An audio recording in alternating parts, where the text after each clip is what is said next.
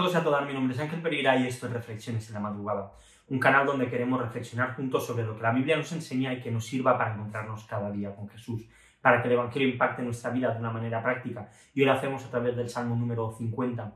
Una de las decisiones más difíciles que puede tener una persona es el momento en que tiene que comprar un regalo de cumpleaños.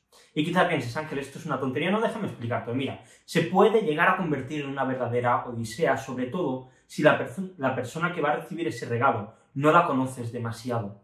El problema radica en que no puedes comprar algo según sus gustos si no la conoces mucho, sino que tienes que pensar en aquellas cosas pues, que a la persona le va a gustar y no tanto en lo que a ti te gustaría que te regalaran.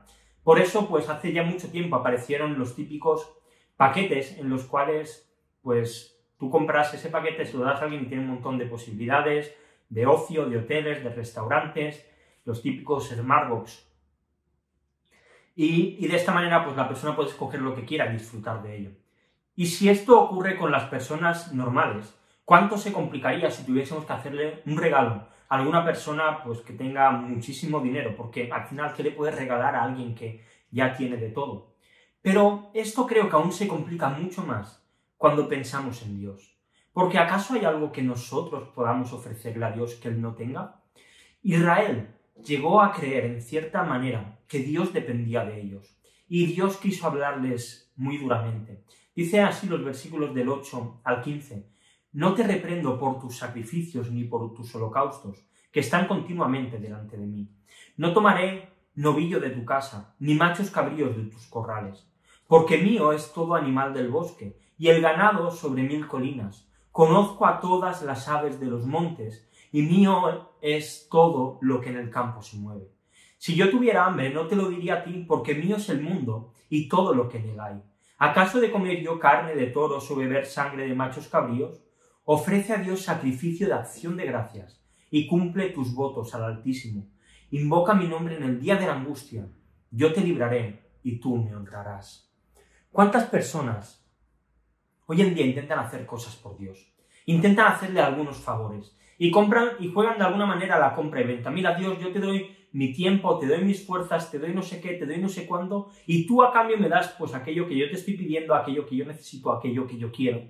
Y cuando las cosas no funcionan y no reciben lo que quieren, entonces dejan de hacer cosas para Dios, dejan de ser activos, se enfrían y en ocasiones hasta abandonan las iglesias en las cuales se reúnen. Y es que hemos querido, en cierta manera, cambiar los roles. Hemos querido convertirnos a nosotros en Dios y que Dios sea nuestro servidor, que Dios sea algo así como un genio de la lámpara. Pero, siendo sinceros, ¿acaso podemos darle nosotros algo a Dios? ¿Podrá algún ser humano satisfacer de alguna manera alguna necesidad que Dios pudiese llegar a tener? Nunca. Antes, bien, todo lo contrario, toda la obra del ser humano es una basura para Dios. No tenemos absolutamente nada que podamos ofrecerle a Él. Dios de todas maneras, valora lo que hacemos. Dios se alegra de que le sirvamos.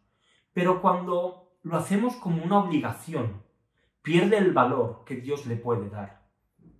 Nuestros sacrificios son cosas vanas cuando no llegan con el agradecimiento como bandera. Servir a Dios como una obligación crea en nosotros cierta perspectiva como si Dios nos necesitase. Pero debemos subir de esta mentalidad, de estas ideas, de este pensamiento, porque el sacrificio de alabanza más grande que nosotros podemos hacer es un servicio a Dios sincero, de corazón y que le glorifique. Así que deja de trabajar para Dios, deja de esforzarte, deja de malgastar tus fuerzas en intentar agradar a Dios porque sí, porque es que no lo vas a conseguir nunca. En cambio, sé agradecido, Sirva a Dios con la idea de que Dios sea glorificado. Vive para que Dios quede en buen lugar. No luches con tu esfuerzo en medio de la angustia. Clama con gratitud a Dios y Dios te sostendrá. Dios te reforzará y Dios será tu pronto auxilio. Así que sé agradecido hoy. No hay nada que puedas darle a Dios, solamente tu gratitud. Dios no necesita nada de nosotros, pero sí que quiere que seamos agradecidos. Te quiero dejar dos preguntas para reflexionar.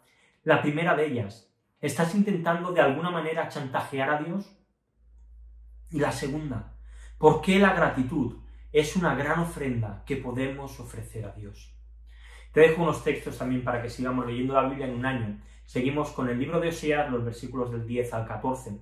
Y lo dejamos aquí por hoy. Si estás viendo el vídeo en YouTube, te ha gustado, pues dale a like, suscríbete al canal y dale a la campanita. Si lo estás viendo en Facebook, en Twitter, en Instagram, pues dale a me gusta, compártelo para que otros lo vean, sigue la cuenta si no lo haces. Y si lo prefieres escuchar en formato podcast, puedes encontrarnos en iVoox, en iTunes y en Spotify. Así que nada más, lo dejamos aquí por hoy. Volvemos la semana que viene con una nueva reflexión aquí en Reflexiones en la Madrugada. Hasta luego.